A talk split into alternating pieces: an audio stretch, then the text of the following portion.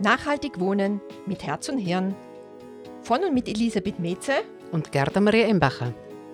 Zwei Tirolerinnen, denen Bewohner und Bewohnerinnen und ihr Leben sehr am Herzen liegen. In unseren Podcasts wollen wir mit vielfältigen Themen rund ums Wohnen jede Menge praktischer Tipps geben, wie Sie im Haushalt Geld sparen, weniger Energie verbrauchen und gute Ideen zu einer besseren Nachbarschaft verwirklichen. Wir beide, Gerda und ich, haben zusammen über ein halbes Jahrhundert Berufserfahrung, mögen Menschen und setzen uns für ein besseres Leben für alle ein. Das wollen wir mit Ihnen teilen, ob Sie in einer Wohnung oder in einem Haus leben, Gebäude verwalten oder diese betreuen. Wir glauben, es ist für jeden was dabei. Ja, herzlich willkommen zu unserer neuen Podcast-Folge. Heute geht es um Heizkosten sparen. Die Temperaturen sind niedriger geworden. Wir haben vor ein paar Wochen, glaube ich, alle die Heizung eingeschaltet. Ähm, die Heizsaison steht somit vor der Tür oder wir sind mittendrin. Den ersten Schnee, glaube ich, erwarten wir dieses Wochenende. Ja, zumindest eine Wettervorhersagen. Also ich habe erst zwar vor ungefähr zwei, drei Wochen angefangen zu heizen, aber in den Nächten ist es schon relativ kalt. Ganz genau. Du wirst die Übergangszeit mit Wärmeflasche daheim verbracht haben, so wie ich kenne. Ja, heute geht es wirklich um nützliche Tipps und Tricks für den Alltag und fürs Wohnen, wie wir den Heizkosten sparen könnten. Ähm, vor kurzer Zeit habe ich einen Vortrag gehört, der irgendwo damit gestartet ist, wir dürfen uns in Zukunft, dürften wir uns wärmer anziehen. Und dann war irgendwie eine gedankliche Pause. Ich glaube, jeder hat dann nachgedacht, wärmer anziehen, ja, es wird kalt draußen und so weiter. Aber es geht jetzt wirklich darum, dass wir jetzt in der letzten Heizsaison sind, wo wir nicht für unser Heizmedium CO2-Steuer bezahlen müssen. Und zusätzlich haben wir noch Reserven von gewissen Energieträgern, wie zum Beispiel Gas, äh, auf Lager aber wir wissen nicht, wie es weitergeht. Ganz genau. Die Medien, glaube ich, sind voll, dass die Gaspreise steigen, aufgrund einfach auch verkürzter äh, Verfügbarkeit und so weiter, wie du richtig sagst. Genauso Strompreiswert steigen. Also das sind alles Dinge, die auf uns zukommen. Und deshalb sollte man vielleicht in dieser Heizperiode schon ein bisschen üben, unter Anführungszeichen, dass wir vielleicht mit ein bisschen weniger Raumtemperatur auskommen und damit auch letztendlich am Monatsende ähm, genug in der Geldtasche haben. Ganz genau. Ja, wenn wir gleich auf die Raumtemperatur oder Zimmertemperatur gehen, ähm, was ist denn die ideale Zimmertemperatur? Mei, das ist total schwierig zu sagen. Also ich war im Büro, bin ich sehr oft im Gestritt mit meiner Mitarbeiterin. Sie hat es gern sehr warm, so ungefähr 25 Grad. Und bei mir langen eigentlich 20 Grad. Ich glaube, das ist individuell höchst unterschiedlich. Ganz genau. Also das, glaube ich, ist ein Thema, da würde man also nicht auf einen Nenner kommen mit Herrn und Frau Österreicher, weil es wirklich, wie du sagst, so unterschiedlich ist. Irgendwo zwischen 19 und 23, vielleicht 24 Grad, glaube ich, ist normal.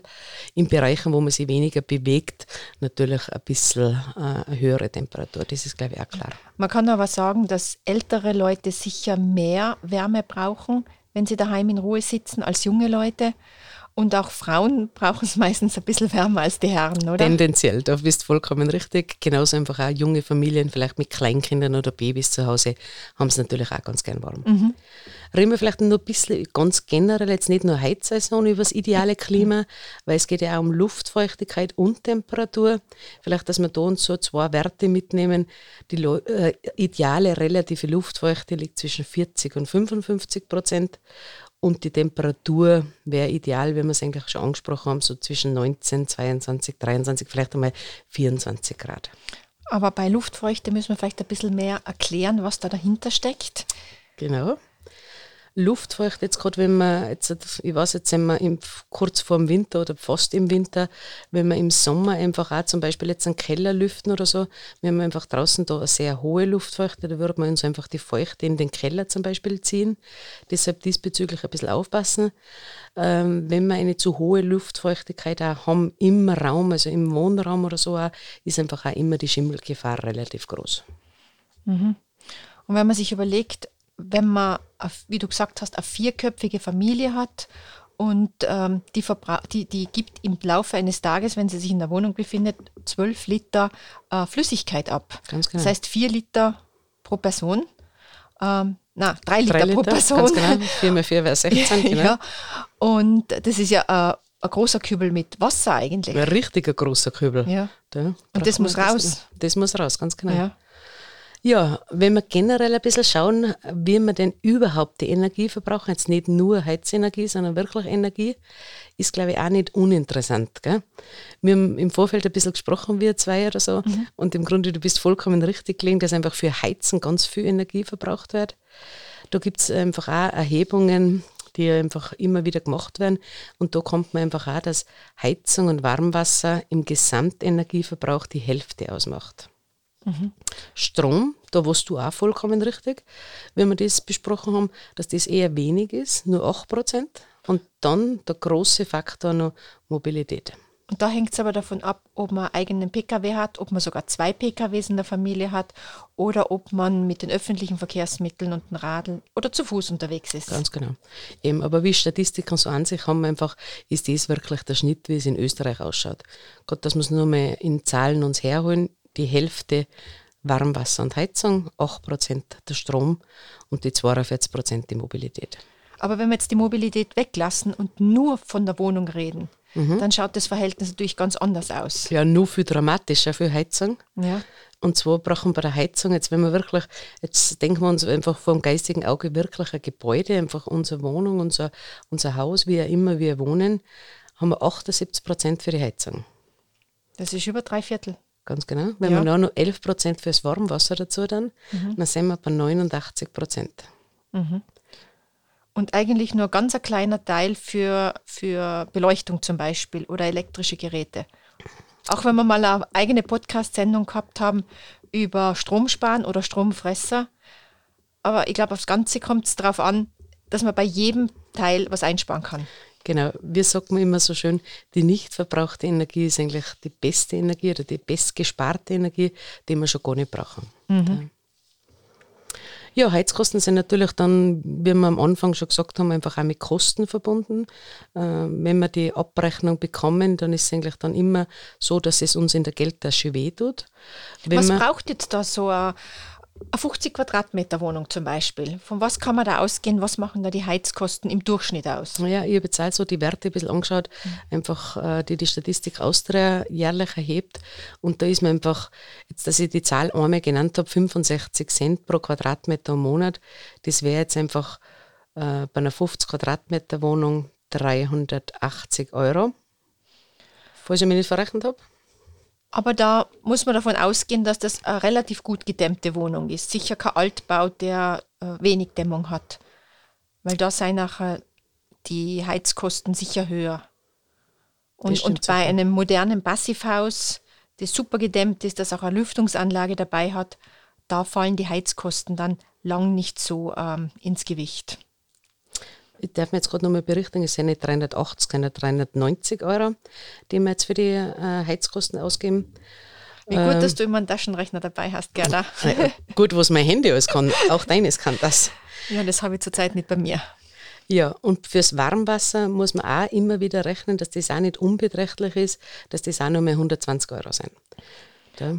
Also wenn man das dann summiert, die ganzen Energiekosten, dann ist es sicher nicht leicht für jeden Haushalt, das zu finanzieren. Ganz genau. Und deshalb ist es einfach auch äh, wichtig zu wissen, es gibt einfach 100.000 Haushalte in Österreich, die einfach an Energiearmut unter Anführungszeichen leiden, ist jetzt vielleicht ein schlechtes Wort, aber die einfach äh, es sich nicht leisten können, die Wohnung so zu erwärmen, dass es für sie angenehm ist.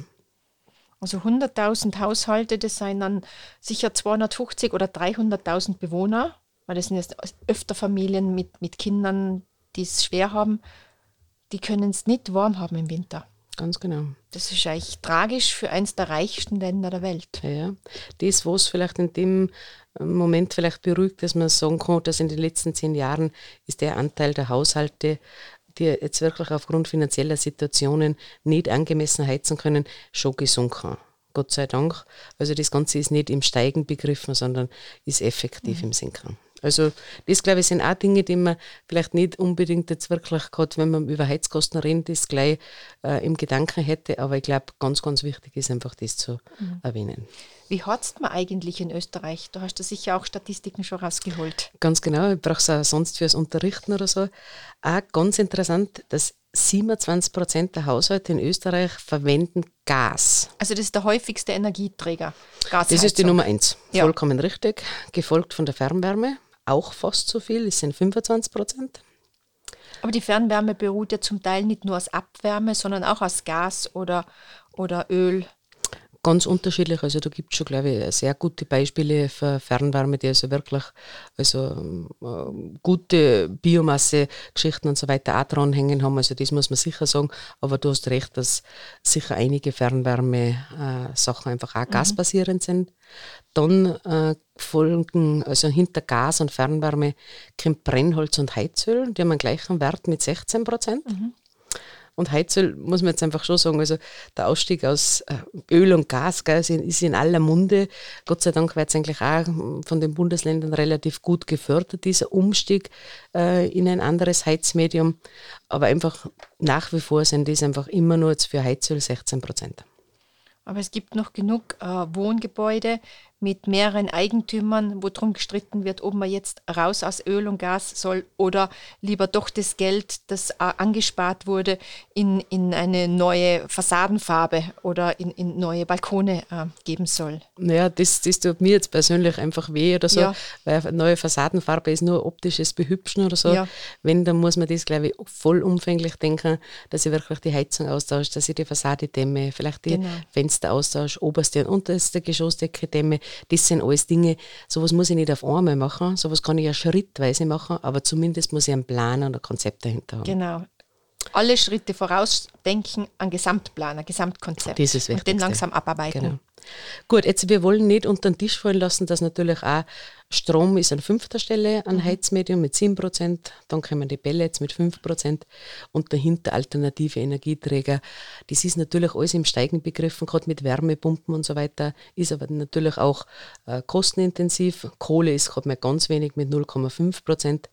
Und das, was glaube ich sehr ähm, besonders oder einfach wichtig und gut ist, dass es einfach Kombinationen gibt, also Heizmedien mit Photovoltaik oder mit Solar. Mhm. Da sind wir eigentlich auch, dass wir gute Förderbedingungen in unserem Bundesland und auch im Staat Österreich haben. Jetzt glaube ich, gehen wir über, dass wir in den unseren Hörerinnen Tipps geben, wie man wirklich optimal heizt und wie man auch ähm, konkret sparen kann. Mit welchen Maßnahmen? Ganz genau. Ich glaube, da beginnen wir genau mit dem, wo man jetzt gleich, ich glaube, nicht gleich erwarten würde, dass wir sagen, jetzt wir, sagen wir heizen, wie wir da sparen. Und das Wichtigste ist richtiges Lüften. Das musst du mir jetzt aber genau noch erklären. Also im Grunde über das, glaube ich, haben wir auch schon mal diskutiert in einem unserer Podcast-Folgen. Gerade einfach im Winter ist ganz, ganz wichtig, dass wir Stoßlüften. Ja? Das heißt, genau, dass wir gegenüberliegend Fenster aufmachen, gleichzeitig und dann einmal ordentlich durchblasen lassen. Ganz genau. Da einfach vielleicht in der Früh fünf Minuten aufmachen. Beim Zähneputzen. Ganz genau, das haben wir auch schon, da haben wir heute schon gemeinsam gelacht, die Elisabeth und ich. Und du du lüften in der Früh. Und nachher die Elisabeth, ja, wenn ich beim Zähneputzen bin, weil dann stört es mich wenig. Dann sage ich, ja super, ich ganz gleich. da. Also ich glaube, es hat jeder da so seine genauen Zeiten, äh, wo es einem am wenigsten stört. Aber bitte wirklich ganz aufreißen das Fenster, möglichst gegenüber nur das Fenster aufmachen oder vielleicht auch über Raum übergreifend ein Fenster aufmachen und die Türen aufmachen, dass man da ganz gut lüftet. Und das Ziel ist, den Luftaustausch zu ermöglichen, die Feuchtigkeit rauszubringen, frische Luft hinein, aber nur so kurz, dass die Möbel und die Wände, die die Wärme ja gespeichert haben, auch nicht auskühlen. Ganz genau. Es wäre also vollkommen fehl am Platz, wenn wir da jetzt eine, eine halbe Stunde Stoßlüften, deshalb wirklich fünf oder sieben Minuten Stoßlüften und das ist dann optimal. Ja, weil du sagst optimal.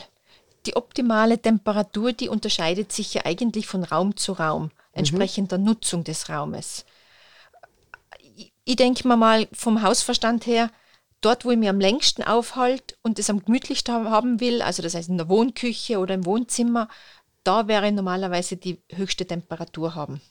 Ja, wir müssen auch vielleicht ein bisschen denken, habe ich vielleicht sonst noch äh, Wärmebringer oder so. Gell? Jetzt in der Küche tue ich ja kochen, da ist vielleicht noch ein Backrohr eingeschaltet und so weiter.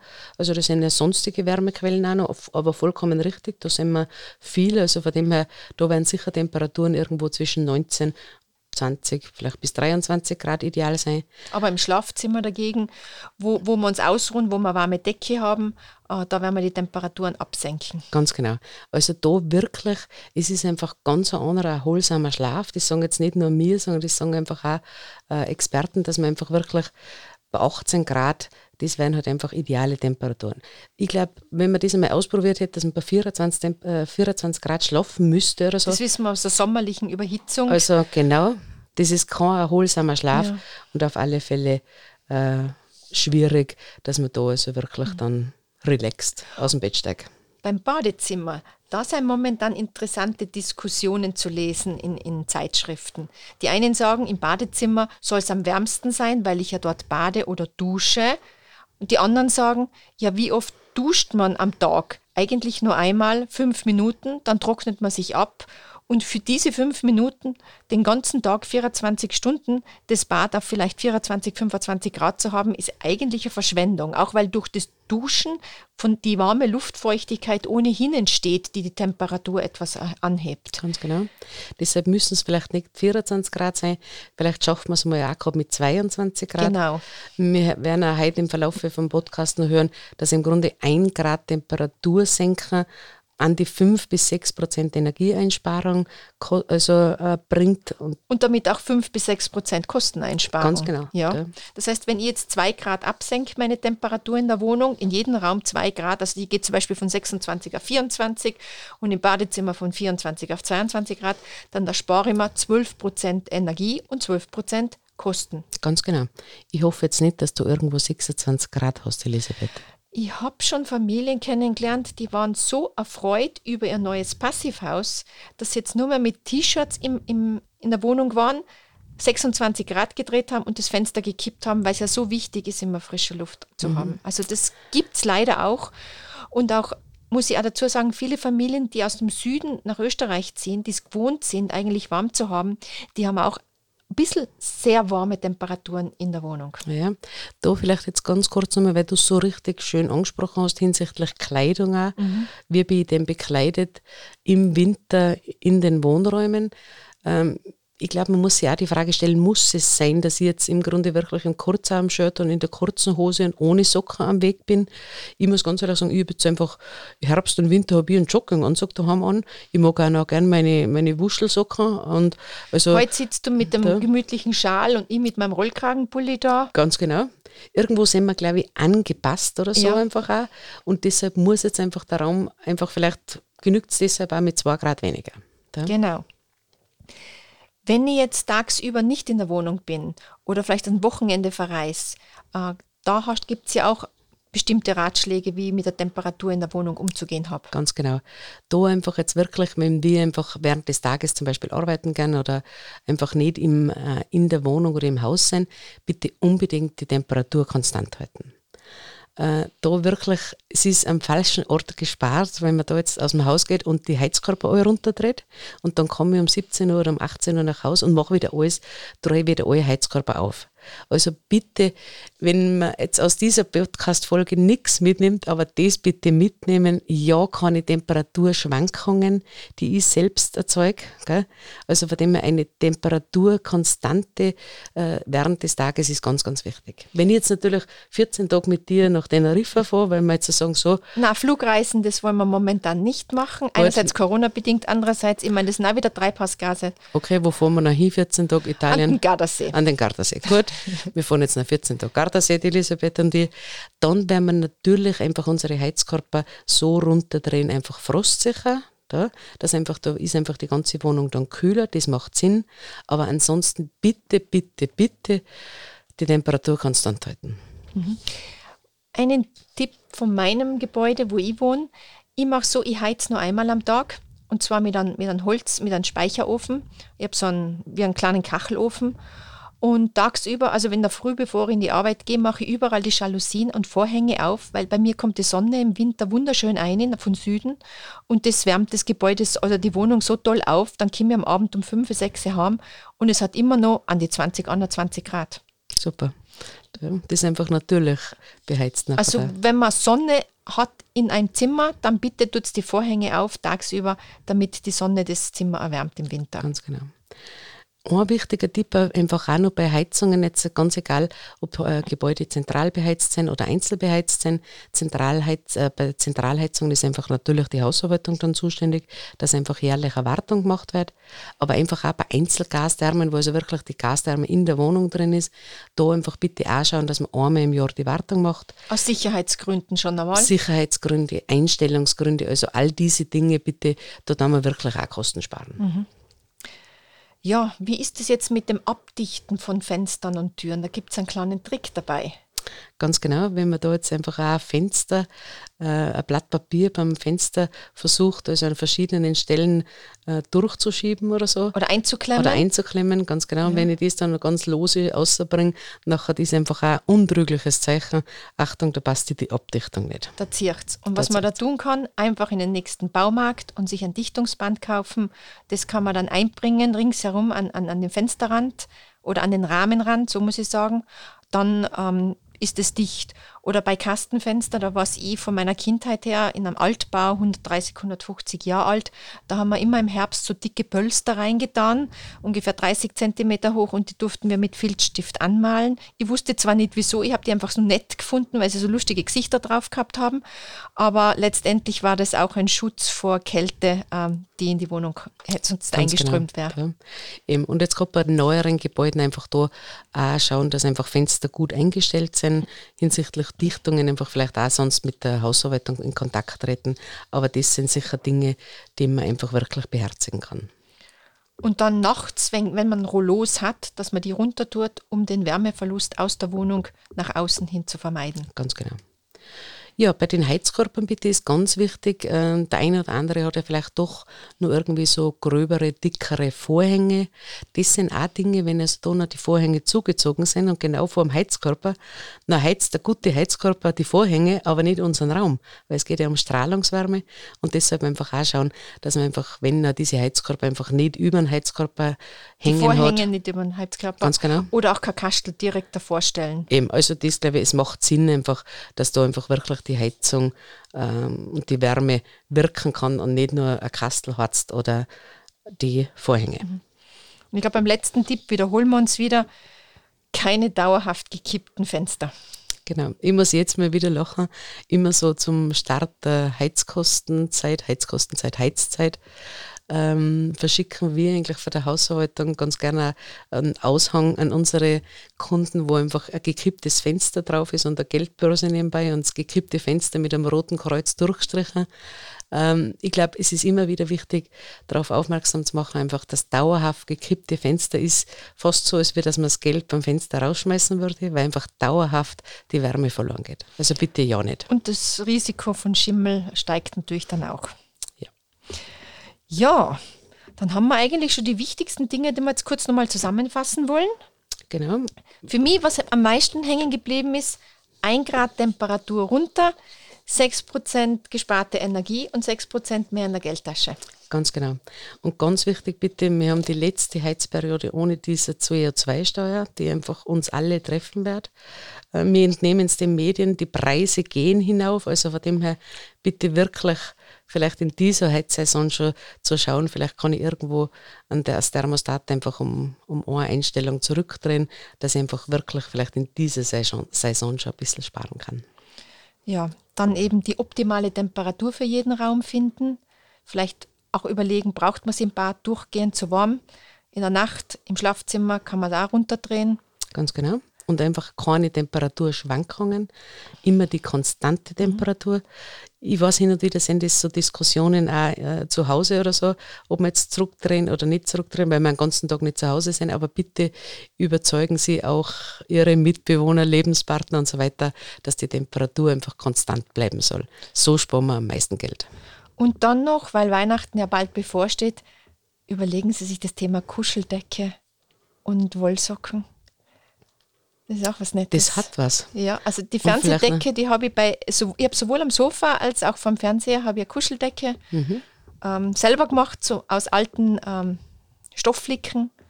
Ja, sehr gemütlich. Mhm. Ich habe auch eine. Bei mir sind Eulen drauf. Ja. Mhm. Ganz kuschelig und meine Kuschelsocken sind auch ganz dick und ganz fein. Und eine Wärmeflasche habe ich auch. Also ich habe so, so bunte, grün, blau. Also ich darf, jetzt, ich darf, jetzt, mitteilen, was ich jetzt gerade gesehen habe. Ich habe jetzt gerade die Socken von der Elisabeth gesehen. Selbstgestrickte Socken. Sie gehen schön über den Schuh herauf und sie sind wirklich grün-blau. Super. ja. ja. Ich glaube, wir haben ein sehr, sehr wichtiges Thema angesprochen, das uns alle betrifft. Und mit ein paar Ratschlägen kann man schon sehr, sehr viel beitragen, sowohl finanziell äh, besser dazustehen, als auch für die Umwelt was zu machen. Ganz genau. Und fürs Gebäude, weil dann hält sich auch in einem besseren Zustand. In diesem Sinne, ich glaube, mit ein bisschen an Gedanken an die Heizkosten lässt sich schon was einsparen und mit unseren Tipps. Einen wohlig warmen Winter wünschen wir noch. Ganz genau, von uns beiden. Wir hoffen, dass Sie in dieser Folge den ein oder anderen Tipp bekommen haben, der Ihnen den Alltag in Ihrem Wohnumfeld erleichtert. Wenn es Ihnen gefallen hat, abonnieren Sie unseren Podcast überall, wo es Podcasts gibt. Damit diese Podcast-Serie lebendig bleibt, helfen wir, gute Ideen in Sachen Wohnen zu teilen.